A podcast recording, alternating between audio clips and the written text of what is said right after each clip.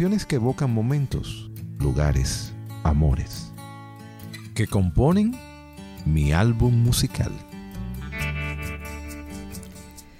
Cordial saludo a la audiencia de Estudio 979. Gracias por su sintonía. Quien les habla, Dolly García, en la conducción de mi álbum musical. Una producción de la Escuela de Comunicación Social de Pucamaima, Santiago, para la emisora joven con valores. Hoy en mi álbum musical, nuestro invitado es una hormiga del periodismo sin contaminación, con 18 años de experiencia en importantes medios de comunicación dominicanos. Todos los días está al pie del cañón armado con valiosa información que recoge día a día mediante una labor periodística comunitaria que ejerce casi como un sacerdocio. Es egresado de la Escuela de Comunicación de UTESA y se autodefine como el mejor de su generación. Máximo Laureano, bienvenido a mi álbum musical. Gracias, Dolly, por otra vez abrirme la puerta para participar con ustedes. Eso de que soy el mejor de mi generación, deberían tomarlo como un parámetro en la universidad y promover la carrera con eso, porque la verdad lo soy. Eso está bien, que uno se, se valore, ¿verdad? Y que, los, y que los periodistas y los comunicadores nos demos el valor que nos merecemos. Yo no sé en qué lugar se pondrán los demás, se repartirán del segundo para allá, pero el primero es el mío. Es el suyo. Bien, Máximo, antes de empezar con el primer tema y para arrancar por ahí en la misma línea que venimos, ¿por qué usted decide estudiar periodismo? Yo me enamoré de la carrera del periodismo a raíz del béisbol. Como fanático de los Tigres del Licey, casi enfermo, rayando en que hay que llevarme al médico. yo tengo una frase que yo digo, yo sé de lo que brincan, lloran y patalean cuando el equipo pierde, etc. Entonces, siguiendo las narraciones, las transmisiones del béisbol, siguiendo al Licey, pues ese contacto de la radio con Tomás Troncoso, por ejemplo, que debe ser el periodista deportivo más sobresaliente que tiene Santo Domingo, que todavía ejerce, todavía ejerce, aunque ya un poco avanzado de edad. Entonces Tomás Troncoso, Gelo Tueni era el narrador, Jorge Herrera era la voz comercial, que era otro excelente locutor. Y yo me enamoré de esas voces. Ya luego fui diversificando y más que el béisbol, yo escuchaba los noticiarios. Estamos hablando de qué edad? Siete años, seis, siete años tal vez por ahí. Entonces yo escuchaba radio. Eso es raro que un niño ande escuchando noticias. Usted no era el raro del entorno. Radio Mil informando, yo escuchaba que era un bastión.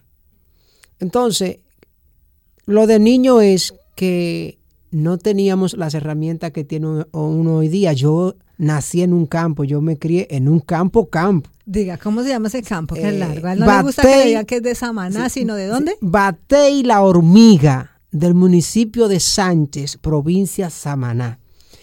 De ahí vengo yo, cogiéndole la frase prestada de óleo, a Félix de óleo. De ahí vengo yo. Entonces, ¿era radio o radio? No había bueno, tú podías ir al campo, a un campo de béisbol, te entretenías jugando pelota. Los domingos, cuando te dejaban poner la ropita de los domingos, tú hacías otra cosa, interactuabas con los muchachos, pero en la cotidianidad era radio o radio. Entonces uno escuchaba mucho radio. Los abuelos de uno escuchaban mucho noticiario. Entonces uno entraba en contacto con esas voces. Y esas voces me fueron enamorando del periodismo. Entonces un día en, una, en la sala de la casa, yo le digo, a mi abuela, ¿qué hay que hacer? ¿Qué es lo que son esa gente que hablan así? Esa gente son periodistas. Entonces yo le dije, pues yo seré periodista. Y aquí está la historia. ¿Qué dice la abuela hoy en día? ¿Está viva eh, todavía? Mi abuela ya no está con nosotros. Pero alcanzó a saber de su eh, ejercicio profesional. No llegó, a, ella falleció en 1989, pero fue ella que me tomó de la mano y me dijo, tú te vas para la capital yo, yo me crié, yo vivía con ellos, con mis abuelos. Tú te vas para donde tus padres para que estudie. Mi abuelo no le interesaba si uno estudiaba o no. Le importaba un comino. Entonces, no que le importaba un comino, sino que entendía el muchachito, se me va, tú me entiendes. Entonces, como que había una... Pero mi abuela dijo, no, usted se va y me encaminó, porque ella, ella, decía que yo tenía la cabeza hueca. ¿Tú has escuchado eso? ¿En, tu país se usa eso? También, claro que sí. Tener la cabeza hueca como que era... O mal amoblada, dice un eh, amigo mío. No, no, tiene la cabeza bien amoblada. Dice nuestro amigo de Tito ah, a Radio. Pero a, lo que mi abuela se refería, de que tiene la cabeza hueca, de que como proclive a que le entren los conocimientos. Ah, bueno, ah, se usa, ah, bueno, ah, En Colombia se usa todo lo contrario. Hueca es que no tiene. No, no, no. tiene la cabeza hueca, mi abuela decía como con facilidad para absorber para llenarla de conocimiento. Entonces, ella sabía que este muchachito va a salir con algo, pero no lo llegó a ver. Eh, eh, ese es uno de, mi gran, mi gran desamor en la vida, mi abuela, y de hecho hasta una canción escribí, que la tengo por ahí, que así se llama. No menciona su nombre en ningún lado, pero la canción se llama Adela. Adela. Sí. Ah, pues vamos a dejar esa canción para el final y usted nos canta un, ah, poquito. Ah, sí, sí, puede que sí. Pues vamos a ir con el primer tema. Manténgase usted en sintonía para que usted no se pierda el estreno de Adela en radio, porque yo creo que es la primera vez que se va a cantar, ¿verdad? Eh, por lo menos en público.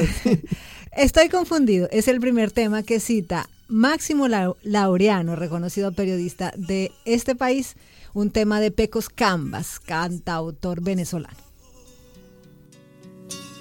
Porque si tu nombre lo tengo callado,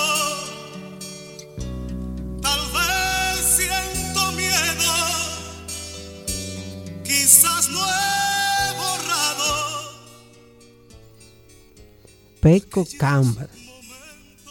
Era por allá 1983, creo. Yo estaba en tercero de la primaria con mi camisita blanca, como con unas lunas azul marino. Wow, ¿se acuerda esta Sí, yo iba a la escuela con esa camisa porque nunca utilicé el uniforme per se. Yo iba a variopinto a la escuela. y esa canción para mí es muy importante porque yo tenía un primo, todos tenemos un primo, como dice la canción de Juan Luis Guerra, que escuchaba mucho radio era seguidor de Julio Iglesias, Dani Daniel y esos, esos artistas, Camilo Sesti, en fin, esos artistas españoles o baladistas que tenían una gran incidencia en la radio dominicana. Un día él está escuchando esa canción en el patio, patio así un verdor, una cosa, y yo le pongo atención a la canción y le pregunto al primo Junior, me decía Junito, Junito, ¿quién canta esa canción? Ese Peco Camba. Entonces a mí me resultó como gracioso el nombre, Peco Camba. Sí. En esa ocasión uno no sabía cómo eran los artistas, porque en el campo no había televisión. No sabía, tampoco llegaba el periódico, no sabíamos cómo eran los artistas. Yo jamás me imaginé a Peco Camba con un afro y un bigote, no, nada de eso.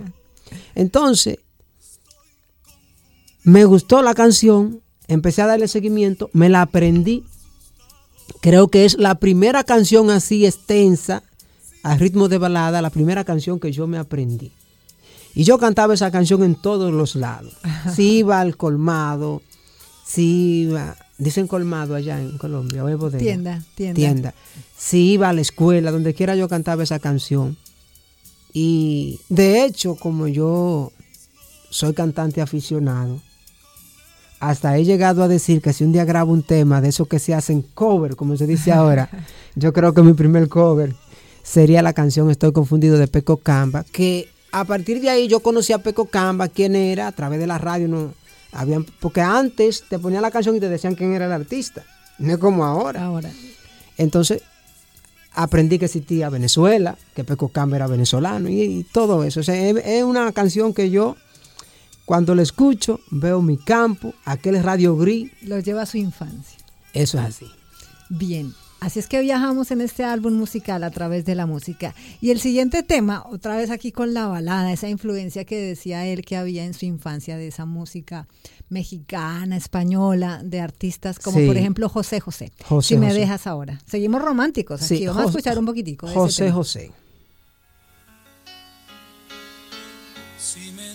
Ahora, no seré capaz de sobrevivir.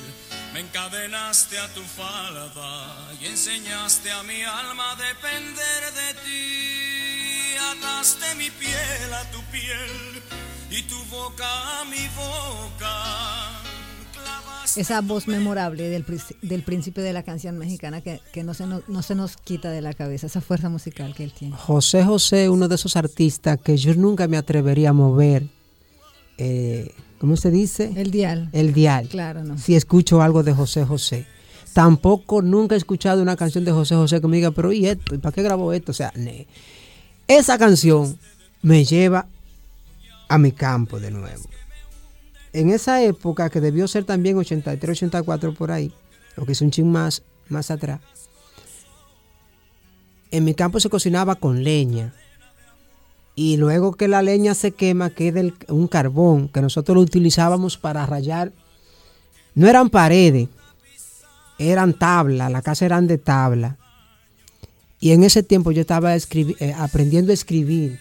Tú sabes que uno se pone fiebrú. Aquí decimos fiebrú. Y yo rayaba en cuanta tabla, me daban muchísimos golpes por eso, eh, o sea, me, regañaban. Yo escribía, ¿qué cepillo? Ahora sigue escribiendo y lo regañan, pero otro. me regañan de otra forma. cepillo, cebolla con C, cepillo con C. Y bueno, el caso es que recuerdo una palabra memorable que escribí cebolla con S. Y eso se quedó ahí, yo me hice grandecito y eso se quedó ahí. Y esa canción retumbaba entre las tablas de la cocina en la casa y como que había un rejuego entre la canción Si me dejas ahora, el gallo que cantaba, la gallina que hace kikiriki y mi abuelo que me llamaba, ¡Hey! Por mi nombre, o sea que a uno siempre le ponen un nombre en los campos. ¿Cuál era el suyo? A mí me decían, largo. Largo. Sí. ¿Pero por qué largo? Porque se supone que había una diferencia entre mis hermanos que no eran muy altos y que yo iba a ser el más alto, pero se equivocaron. no es cierto, mis hermanos son no son muy altos de estatura. Yo les debo llevar algo. Entonces me decían así, disque el largo, pero no era largo nada. Entonces esa canción me es otra de las que me transporta a ese ambiente. A esa época. ¿Ha vuelto a su campo? Sí, normalmente voy, claro, transformado, ya no es... y qué bueno que no es lo mismo, porque en ese tiempo Independientemente de lo bonito, se pasaba mucho trabajo. Debo decirte que mi álbum se centra básicamente de mi adolescencia hacia atrás, porque ya cuando uno empezó a estudiar en la Universidad Autónoma de Santo Domingo, que chocó con estos grupos sociales, ya ahí uno conoció los guaraguao, empezó, eh, eh, supo que, existía, por ejemplo, canciones de Serrat. Bueno, de Serrat yo lo escuchaba antes, pero ya Silvio, ese tipo de cosas. Pero antes, hacia atrás, eh, en mi adolescencia casi esa vida en el campo. Bien, pues un álbum musical de la infancia entonces y preadolescencia. Más o menos. De Máximo Laureano. O sea que nos, nos, nos podemos quedar en deuda con una segunda parte de la adolescencia y parte de la juventud y un tercer programa para la parte ya un poquito hay más alguna, Creo que hay unos dos temas que están un poquito más arriba, ya 92, 93 por ahí. Bueno, vamos a anotar ahí que de pronto eh, vengan otras versiones de mi álbum musical con Máximo Laureano. Y ahora viene entonces también una representación dominicana del talento dominicano de la música, Ángela Carrasco, quien fue reconocida en el 2015 con un Grammy Latino a la excelencia musical, para quien no lo sabía. No hay nadie más, otro tema del álbum musical de Máximo Laureano.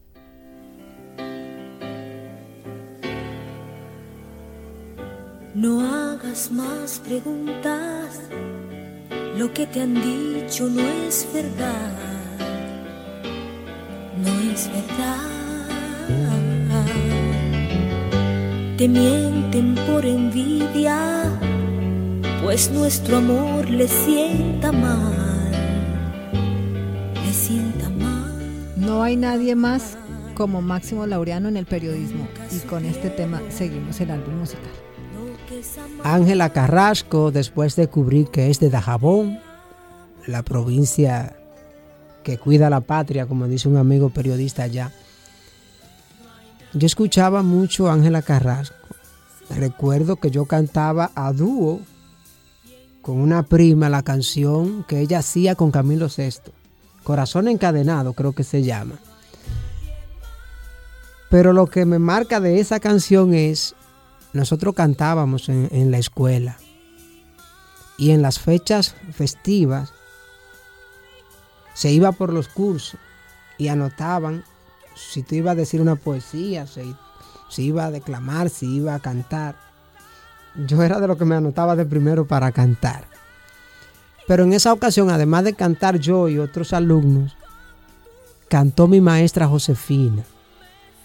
Josefina era una maestra que debió, debe ser contemporánea mía porque llegó muy joven al magisterio.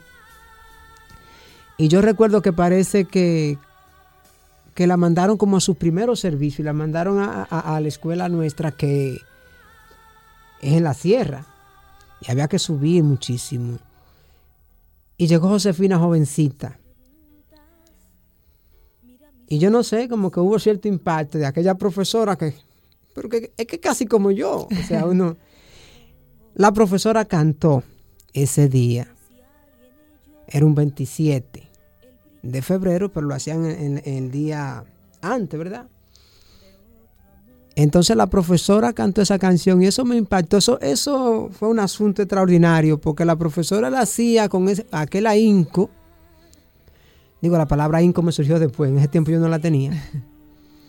Y la cantaba así como con tanta entrega y decía que me estremezco cuando me abraza y no hay forma de que yo escuche esa canción y no recuerde todo ese, ese ambiente.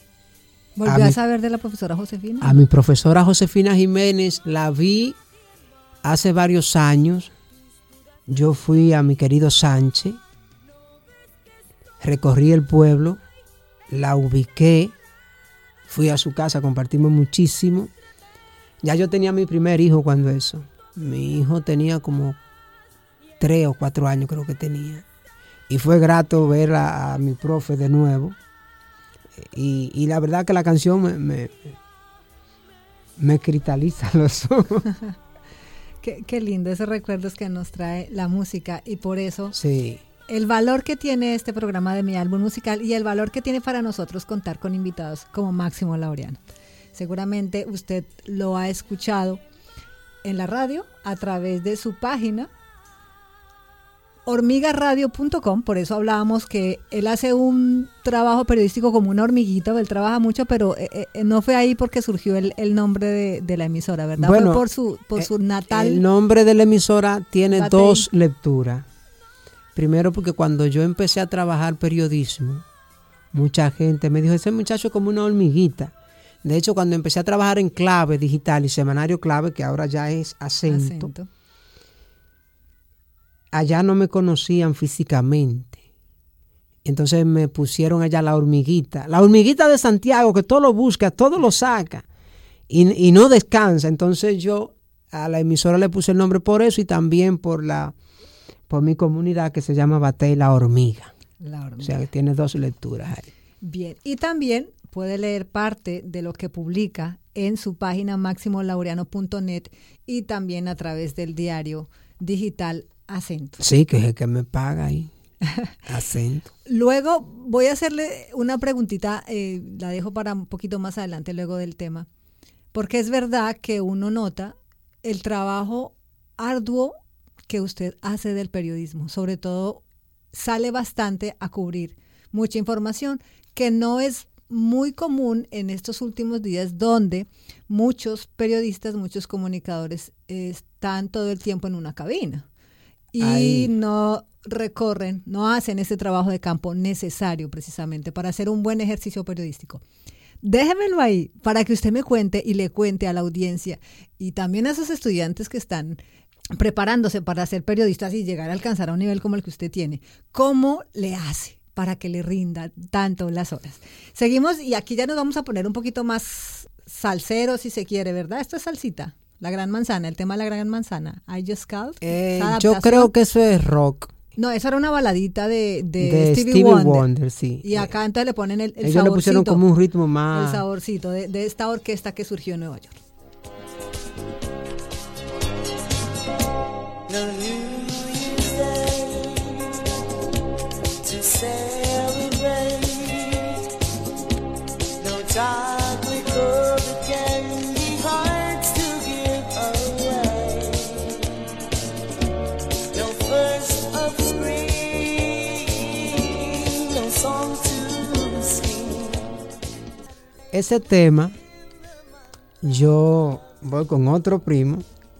que ese primo visitaba el campo.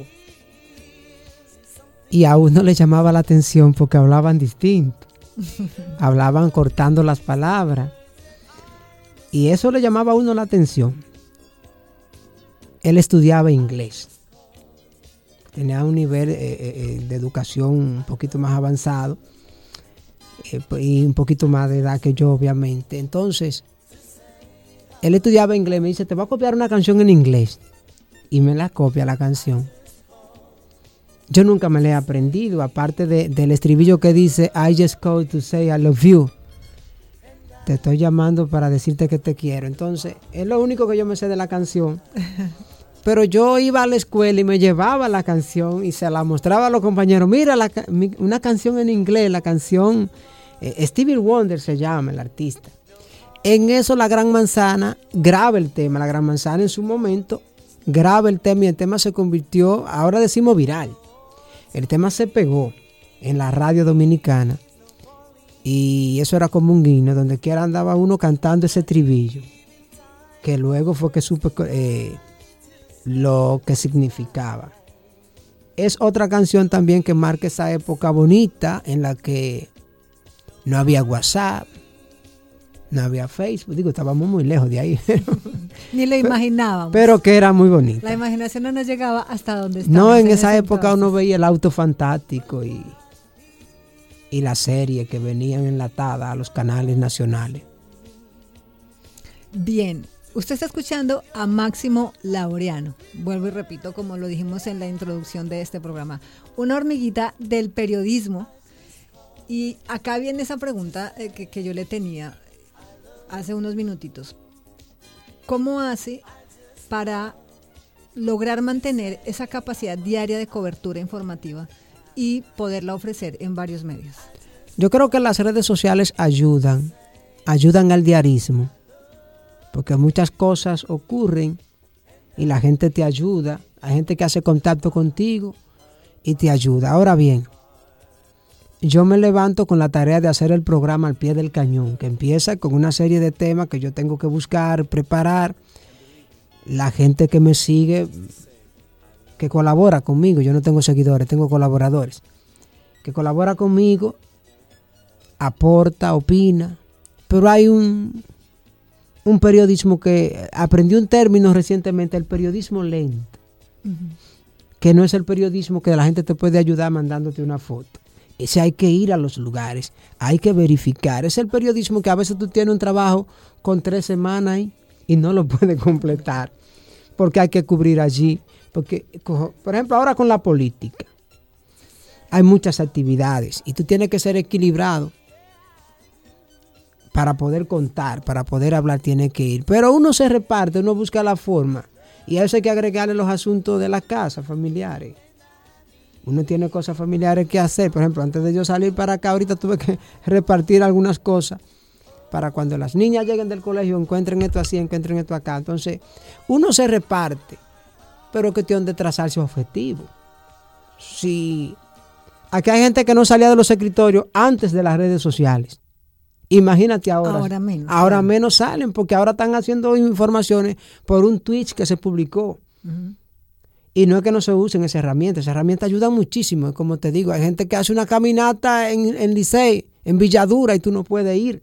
Pero ellos te, te envían el material y tú lo trabajas. Ahora, si yo quiero ir más allá de lo que esa gente me informó, ellos marcharon porque hace tres años que se cayó un puente y no lo han hecho. Pero a ellos lo que les interesa es que yo diga eso. Ahora, si yo quiero saber por qué ese puente no se ha hecho, y qué implicación tiene para esa comunidad. Qué tan importante, entonces yo tengo que ir allá. Entonces ese tipo de cosas pues, no se reparte, uno da. Si tú te trazas el objetivo, tú da. Ahora, si te, como, como dice, decían en el chavo, si te achicopala y empieza a usar el facilito de que todo te va a llegar, no te va del tiempo porque no lo va a necesitar. Bien, pues nada, tome nota, si usted es periodista, si usted es aspirante a ejercer también este bello oficio, pues tome nota de uno de los mejores periodistas que tiene este país, Máximo Laureano. Vamos a una corta pausa de este álbum musical y retornamos con más. Esto es mi álbum musical.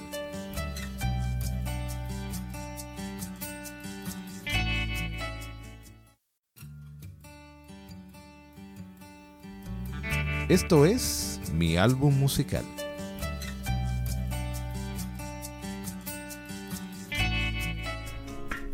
en tu mirada, ay, ay, ay, en tu mirada, que el alma, ay, ay, ay, Bien. Está escuchando usted el tema que hay en tu mirada, versión original de Marino Pérez, que cita Máximo Laureano en su álbum musical. Este periodista del bate y la hormiga que trabaja así como una hormiguita. Como una hormiguita. Día a día. Hay que decir que en los años 80, como dije antes, muchos artistas españoles, baladistas sobre todo, tenían mucha incidencia en la radio dominicana. Y esos discos llegaban nuevecitos. No lo enviaban por correo como ahora, sino que llegaba el disco eh, los acetatos sí. Entonces, grandes. Ese tema tiene una historia que me la aprendí luego, pero la razón por la que este mi álbum es porque yo escuchaba mucho esa canción en la radio. La original nunca la escuché, o sea, la de Erasmo Moshi no la escuché en esa época, nunca, la descubrí luego. Y entonces como que ese sentimiento como Marino Pérez se llama el intérprete, es uno de los cantantes de la música bachata de amargue. Le suelen decir bachata roja, bachata de cortarse las venas. Eh, de más trascendencia en la República Dominicana, falleció en, creo que en 1990. Pero ese sentimiento que transmitía Marino Pérez, y yo veía a los adultos cómo gozaban esto, y, entonces eso marca también como una época de la bachata en la República Dominicana. Y por eso usted también se vuelve un fanático de la bachata. Porque como yo te dije ahorita, en mi campo se escuchaba mucho radio. Y entraba una emisora llamada Radio Guarachita, que ya no existe, por lo menos con esa estructura así. Y entonces era una emisora bachatera del pueblo. Era la emisora donde la gente escuchaba los servicios públicos. Usted iba a mi campo, usted quería avisarle a Pedro, usted iba a Radio Guarachita. Usted se perdía en la capital, usted iba a Radio Guarachita. Radio Guarachita también tenía unos concursos para que la gente participara y fuera la emisora. Entonces, Radio Guarachita es una emisora bachatera, porque además de promover el género, era una fábrica de disco. Y su gestor era un visionario en cuanto a la música popular. O sea, él le sabía poner el ojo a los artistas. Como ese tema que hay en tu mirada, pasó algo parecido con el tema del grupo ABBA, chiquitita, que llegó en inglés aquí. El gestor de Radio Guarachita le dijo a, Leonardo Paniagua, grábame eso. Le dijo, pero eso está en inglés, busca quien lo traduzca y grábame eso. Y la historia que ha corrido de ahí para acá con ese éxito, que dicen aquí, yo no sé hasta dónde es cierto, que fue por el gran éxito que tuvo Chiquitita en español, entonces el grupo ABBA lo grabó en español. Porque ese grupo no grababa en español por lo regular, entonces hizo una versión. La bachata es pueblo, la bachata es República Dominicana. Y por eso esa bachata que hay en tu mirada me lleva a ese escenario. Usted nos cuenta que el periodismo que escuchaba en su infancia era ese periodismo comunitario, donde había un servicio ¿verdad? Para la gente. En Radio Guarachita había un servicio. Digamos que de alguna manera ese es, esa es la inspiración suya para hoy, hoy en día ejercer su periodismo, porque su periodismo busca servir también a, la ciudadanía. bueno, en el momento quienes me inspiran son los locutores que te mencioné antes, Radio Mil Informando y ese tipo de, de y, y, las narraciones de las transmisiones del béisbol. Pero ya luego uno con Radio Guarachita, uno aprendió a que ese emisor era un servicio social. Atención, atención, servicio público de Radio Guarachita. Entonces había un timbre, decía, Servicio Público de Radio Guarachita. A Máximo Laureano en Batey La Hormiga, que su esposa va para allá el lunes. Favor de esperarlo con una montura en la carretera. Eh, era- ese era más o menos el servicio. Entonces usted bajaba con una montura, que cuando se refería a una montura era un caballo, un burro, una mula, una cosa de esa. Entonces tú bajabas del campo a buscar a esa persona. Era un servicio público lo que hacía Radio Guarachita. De hecho, cuando las personas viajaban a la capital, que eso era grande, decir la capital para uno, había algo que se repetía mucho. Si te pierdes, Radio Guarachita está en la calle Mella, en- al lado de los bomberos. ¿Sí? Y si una gente se extraviaba, lo llevaban a Radio Guarachita y desde Radio Guarachita, que aquí está fulano, vestido de azul, con un jaque negro, una cosa así. Entonces la gente iba. Bueno, hay un servicio muy parecido de servicio público que hace Radio Santa María, es un servicio público Sí, claro. que yo lo, yo lo he escuchado bastante y de hecho en la capital yo trabajaba con un señor que ese señor no almorzaba si no escuchaba esos servicios públicos, porque tenía familia en La Vega y era el único mecanismo que él tenía para, para saber si le enviaban algún mensaje. ¿Usted alguna vez en su vida ha sentido, se ha sentido amenazado por el ejercicio periodístico? Todos los días. ¿Se ha visto en peligro? Sí, porque es que cuando tú haces una denuncia, tú ayudas a un sector, pero hay otro sector que entiende que lo están afectando. Pero no es una amenaza de que te van a caer atrás a darte un tiro, porque ya esos tiempos pasaron, ya los años 70, los 12 años ten- tenebroso, de Joaquín Balaguer, ya no están, pero ahora la amenaza es otra, porque ahora la amenaza es moral y social. Ahora tratan de comprarte, tratan de ponerte de este lado, tratan de matarte, pero de matarte moralmente para que tú no te levantes más. O de buscar algo que ellos entiendan que te pueda hacer daño, que te pueda bajar ese fervor que tú tienes de, de querer hacer cosas. Esa es la amenaza de ahora, no es una amenaza de que te van a caer detrás. Aunque en algún momento por algunas publicaciones sí ha habido que resguardarse un poquito y espérate, anda con un cierto cuidado porque hay gente que tú le toca interés, o no que tú le toque interés, que el trabajo que yo hago, en aras de beneficiar un sector, alguien tiene que verse descubierto. Claro. Alguien, alguien estará perjudicado. Alguien estará perjudicado. Pero la amenaza principal es esa, social, moral. Y la gente siempre te tiene como en un punto de a ver si te empujo y te cae. Un consejo, ¿cómo mantenerse firme y no ser presa de aquellos que tienen esos intereses que buscan perjudicarlo a uno como profesional? dándose a respetar en este, en este oficio. O sea, cuando usted pone un sello, se dividen los públicos. Hay un grupo que no quiere saber de ti, pero ese grupo que no quiere saber de ti te respeta. Y tú le oyes decir, él es complicado, él es difícil, pero él es bueno en lo que hace. O sea, y otros te dicen, pero él no coge dinero. Entonces, si tú pones respeto y hacer valer lo que tú haces, que esa credibilidad que es, el sello que tiene un periodista, déjate de ser creíble, dedícate a otra cosa. Porque después que tú no eres creíble, cuesta mucho trabajo eh, ponerse frente a una cámara o frente a un micrófono, hablar de una información y a tratar de, dar en la mesa. Tú pero tú ves periodista dando en la mesa para que llamar la atención, para que crean que lo que está diciendo es cierto y la gente no le cree porque no se puede dejar de, alimentar esa credibilidad. Eso es lo que hay que hacer. Bien, pues nada, manténgase usted escuchando y leyendo a Máximo Laureano, porque es un periodista que tiene credibilidad y por eso mucha gente lo sigue y desea informarse a través de sus medios. Seguimos en este álbum musical y él cita ahora otro tema, otra baladita de un cantante dominicano de los 80, Una lágrima mía, Hansel. Una noche grité tu nombre sin mirar hacia atrás.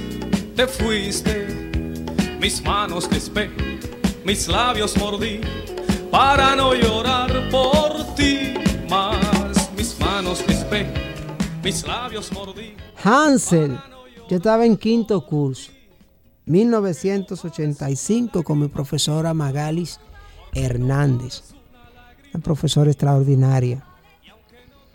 Eh, recuerdo que nos daba mucha historia. Y como hablé hace un rato de la cantadera, en los cursos, yo siempre estaba adelante. eh, en mi familia, a más de uno nos gusta cantar y ese tipo de cosas.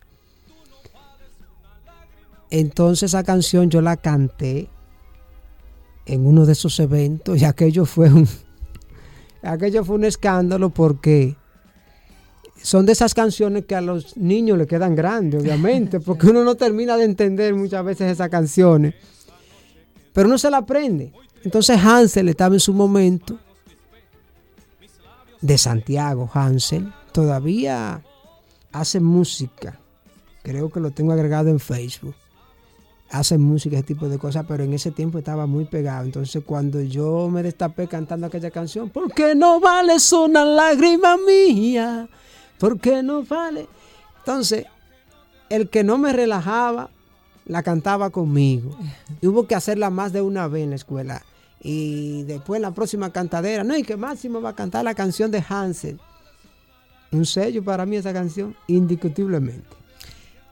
Máximo hace la secundaria eh, también en Santo Domingo o, o allá también Eh, en el campo. La secundaria la hice en los, en los Alcarrizos. Hoy eso es provincia Santo Domingo, en los Alcarrizos. Pero ya la escuela básica y la intermedia la hice en la escuela Fermín Teófilo en Batey la Hormiga, por allá en Sánchez Samana. En Sánchez Samaná usted debe ser como un hijo ilustre. ¿Qué te digo? La lucha por la vida hace que uno se meta en un- una especie de nómada moderno. Unos amigos míos me relajan y me dicen, ¿por qué tú no buscas una diputación en Samaná? y yo le digo, si me voy a Samaná a aspirar, voy a gastar más dándome a conocer y diciendo que yo soy de allá, que lo que me cuesta la candidatura. Como tú sales pequeño, yo salí a los 13 años con una camisa de raya blanca, las rayitas eran como rojas. Y salí a hacer mi bachillerato en 1988, un 13 de noviembre. Entonces, ya de ahí para allá, lo que uno ha regresado como a disfrutar, ha sido, han sido viajes por entretenimiento. Ahora, la gente de mi comunidad, obviamente, sí me conocen todo, me conocen de qué, de qué familia vengo, de qué familia soy, etcétera, pero ya la colectividad en sentido general no conoce a Máximo Laureano me imagino que el que hace, el que tiene roce con el periodismo, ¿verdad? Sí, le llega el nombre. Porque ya eso es otra cosa. Yo he conocido personas a través ya del periodismo y, tenemos cierta interacción, incluso con algunas autoridades. Máximo Laureano, periodista dominicano, que se esfuerza día a día por hacer un ejercicio, como él dice, sin contaminación. Vamos con un siguiente tema de su álbum musical, Señor del Pasado, de Yolandita Mon.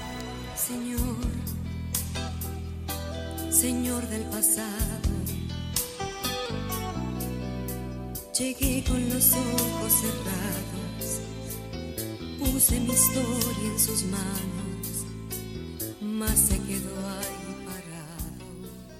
Señor, cuéntenos de este tema. Señor del pasado, wow. Yo pensé que. Yo puse esa, pero ya, ya hay que hablar, ya la puse. En los campos se hacían actividades, cumpleaños, bautizos. Y habían unos juegos que se hacían. No sé si ha escuchado un juego, me caí entre un pozo. No. Eh, me caí en un pozo, pero uno lo decía así, me caí entre un pozo. que era un juego donde te hacían un, un círculo, te entraba en el centro, entonces que me caí entre un pozo. ¿Por quién suspira? Por mi amor. ¿Quién es tu amor? Mi corazón. ¿Quién es mi corazón? Entonces te elegí una persona. Es una especie como de botellita, pero al estilo de mi campo. Yo no sé si está en otro sitio. Entonces, se usaba también en los cumpleaños una sorpresa, que era que tú en un papelito escribías algo, lo envuelves con papel periódico, con otra cosa, entonces, y llega el momento de la sorpresa en el cumpleaños, entonces tú vas destapando.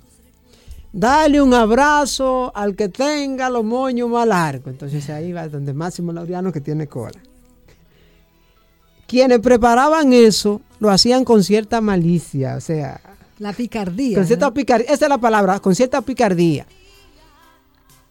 Tratando de que el beso le cayera donde esto, donde aquel. Eso, eso se manejaba incluso. 1992 por ahí. Yo llego a mi campo, entonces la muchacha que me atrae, la que me pone de cabeza toda esa cosa. La que lo echa al, al- ¿cómo es que dice el juego? La, ¿Eh? que- la que lo echa al hueco. Eh, ento- entonces, ella tenía su novio y yo llegué. Que fulana tiene novio y ese era el comentario. Pues, Máximo, pues tú te quedaste. Entonces, en la sorpresa, cuando sale la sorpresa, a la muchacha le ha salido. Si tú fueras Yolandita Monge, ¿a quién tú le cantarías el Señor del pasado? Entonces la muchacha va y me da el beso a mí. ¿Tú crees que no tengo razones suficientes para que no se me olvide más esa canción? Ah, bueno, ahí estaba, estaba esperando el tema por ahí romántico, amoroso, que tuviera que ver directamente con el no, corazón. de fue eso, o sea, caramba. Entonces yo soy el señor del pasado. Ya no hay esperanza, o sea que esa canción me marcó en ese momento. Y ahora seguimos con otro tema y ya aquí viene como la, la parte un poquito bailadora, si se quiere, también de Máximo Laureano, un tema de los toros van. Quizás sí, quizás no.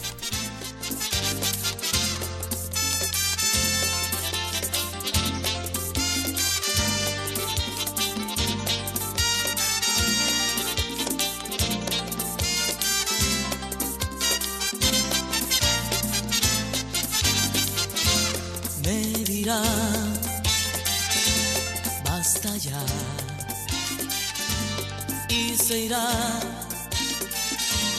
de mi lado. Yo la vi. Ese más o menos de la misma época, yo creo que es el mismo. Yo me fui de temporada, fue para de vacaciones, no se iba en el verano, a pasar esas vacaciones al campo. Uno iba con ropa nueva, uno trataba de comprar unos zapatitos, qué sé yo, y, y lucirle a las muchachas. Pero cuando llegué allá me encontré un escenario distinto. Y además de eso de, de la sorpresa, la canción y eso, ese tema estaba muy pegado. Es una balada también, adaptada a merengue. Creo que la canta Sabú, creo que se llama. Y los toros van, obviamente, Héctor Acosta de manera magistral. Y entonces yo, yo le cantaba la canción a la muchacha. No ves que estoy llorando. La misma del tema mi-". de Yolandita Monge. Sí. ¿Ese seguía siendo el amor o ya era otro? No, era la, era la misma muchacha. Entonces yo le cantaba el tema. Quizás sí, quizás no, si no lloras tú. Ya tú puedes ver, aquello era un drama. Eso era de novela. Porque con la canción de Yolandita nada más fue lo de la sorpresa, ok. Y el dolor de que me dijeron, ah, yo soy el señor del pasado. Pero con esta, es que yo la cantaba, la viví, me gocé esa canción. Y en hormigaradio.com está ahí en la programación. Porque eh, significa mucho de esa época. Bien. Pues nada, aquí está Máximo Laureano contándonos un poquito esas historias de la infancia, de esos amores de la infancia, amores platónicos que muchas veces todos tenemos también algo que contar. Y vamos con el siguiente tema de su álbum musical, El sacrificio de los Maco Peje. Ah, Maco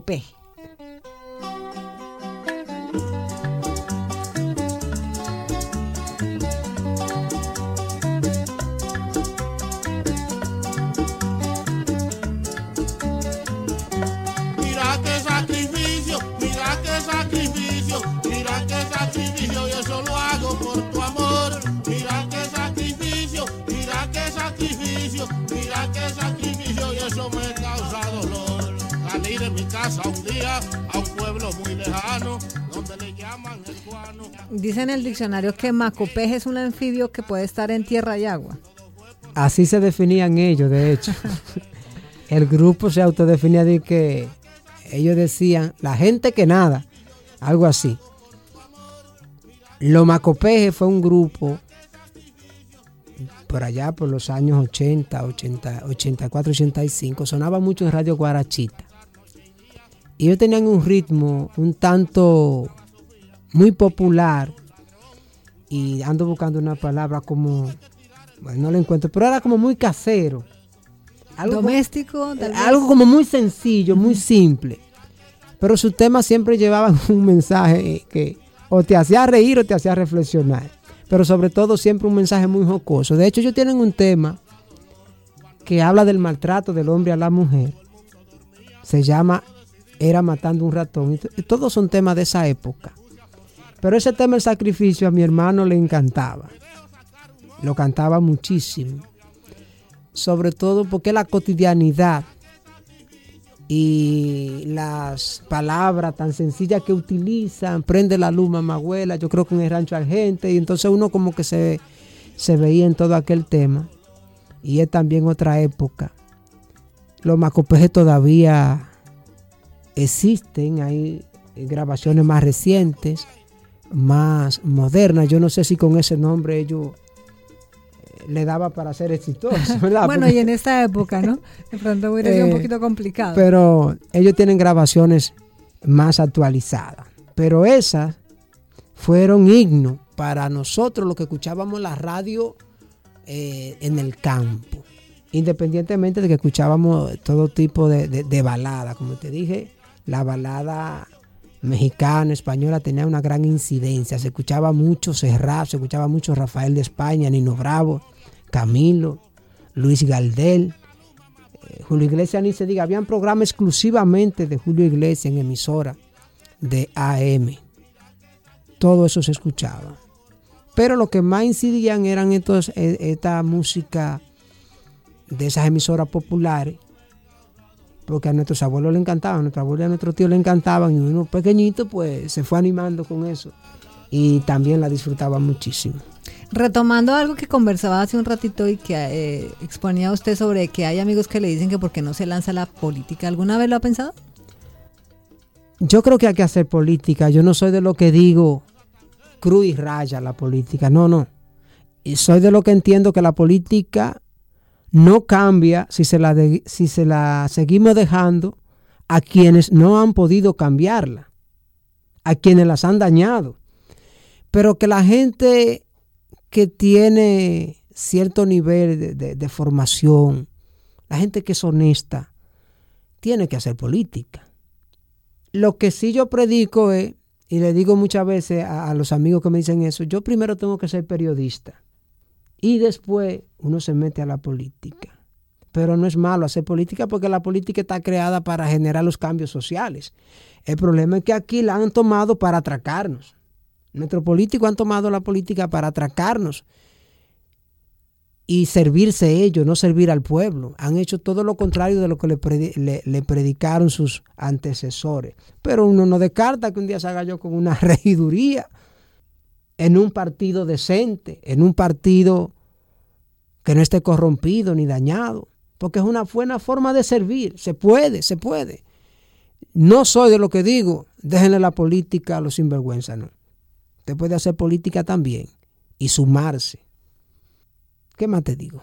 Está bien, pues ya sabemos que por ahí habrá una posibilidad y quien lo siga como, como periodista sabrá que como político podrá hacer una excelente labor tal cual como la hace hoy en día como periodista. Y como bachatero empedernido, al fin y al cabo, teníamos que cerrar este álbum musical con un tema de uno de los mejores intérpretes de este género dominicano, Mi Palomita, de Luis Segura.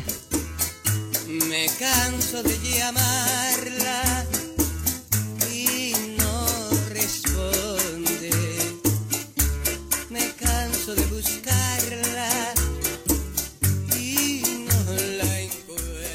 esa música cortavenas.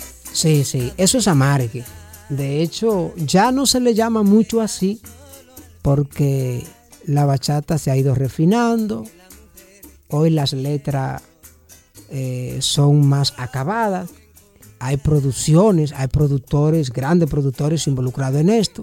Imagínate, me imagino yo que para hacer, para hacer un tema de Romeo no intervienen dos gente. Claro. es toda una, eh, eh, una corporación. Pero en esos tiempos se trancaban cuatro personas en un cuarto, cállense que vamos a grabar, y hacían una bachata. Mi palomita, Luis Segura, el papá de la bachata. fue la primera vez que yo me atreví a pararme en público a cantar un tema. Y fue mi palomita, yo estaba en segundo de la primaria. Mi hermano cantaba el concón, que era de los macopejes. y yo cantaba ese tema, mi palomita, de, de Luis Segura. Yo, a mí me gusta mucho la bachata porque la bachata es pueblo. La bachata es, como dice Víctor Víctor, con el merengue, el merengue entra por los pies. Tú te mueves y luego llega al alma. La bachata es al revés, la bachata llega al alma. Y cuando tú como que te sientes, eh, la sientes, entonces quiere bailar. Es al revés. Eso lo dice Víctor Vito, que es un entendido, que también dice, los bachateros hacen bachata, nosotros hacemos canciones. Como marcando la diferencia porque ellos no tienen ese sello de amargue que tienen los bachateros nacionales, entiéndase Luis Segura, Anthony Santo, etcétera, etcétera. Eso no quita que yo conozca, yo soy muy polifacético. Yo, un sábado en la tarde, tú me encuentras escuchando a Serra, eh, ¿cómo que se llama? El cubano. Silvio. Eh, sí, yo escucho a Silvio, pero el otro que, que tiene los moños muchas veces alto, como Milané. Me gusta mucho Pablo Milané. Yo escucho de todo, porque como te expliqué ahorita, eh, hace un ratito, a una esa ahí que no iba, la quita niño. Eh, después que yo entré a la universidad, ya adolescente y eso, no tan adolescente, ya yo empecé a entrar en contacto entonces con otro ambiente social, ahí conozco la música de contenido social y ese tipo de cosas.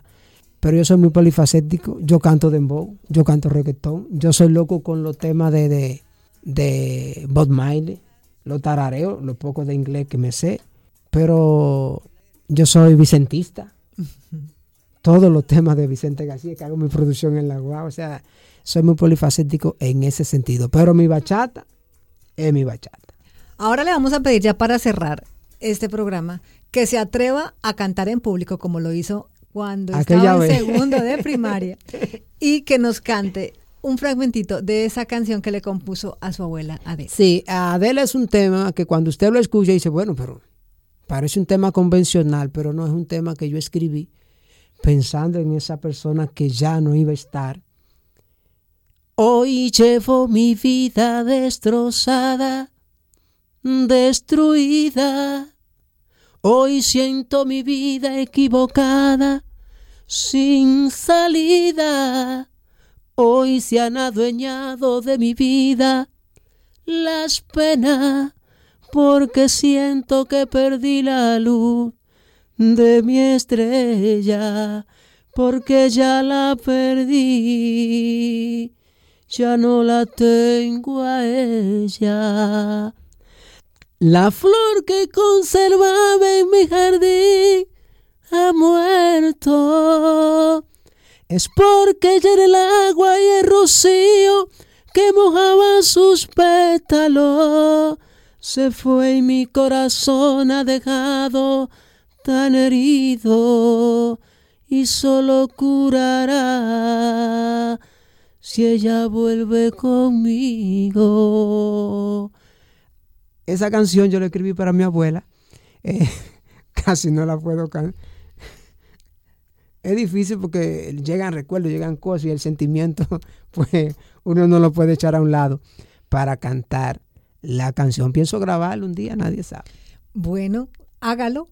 Hay talento hasta para la música. Miren, ya ustedes lo vieron, Máximo no solamente tiene talento como periodista, también hay talento como cantante.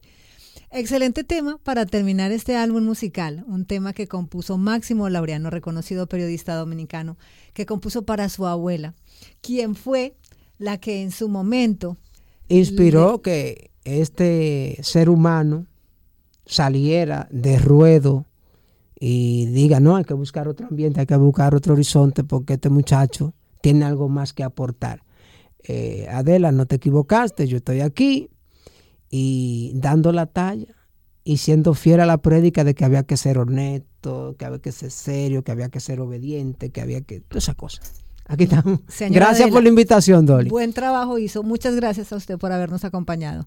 Fue un placer tenerlo aquí. Recuerde que puede escuchar este programa en emisión estreno los jueves a las 6 de la tarde o los domingos a las 12 repetición. Si se lo perdió, si quiere volver a escuchar a Máximo Laureano cantando este tema de Adela, escúchelo a través de Mixcloud por Estudio 979. Se despide de ustedes Dolly García y esto fue mi álbum musical.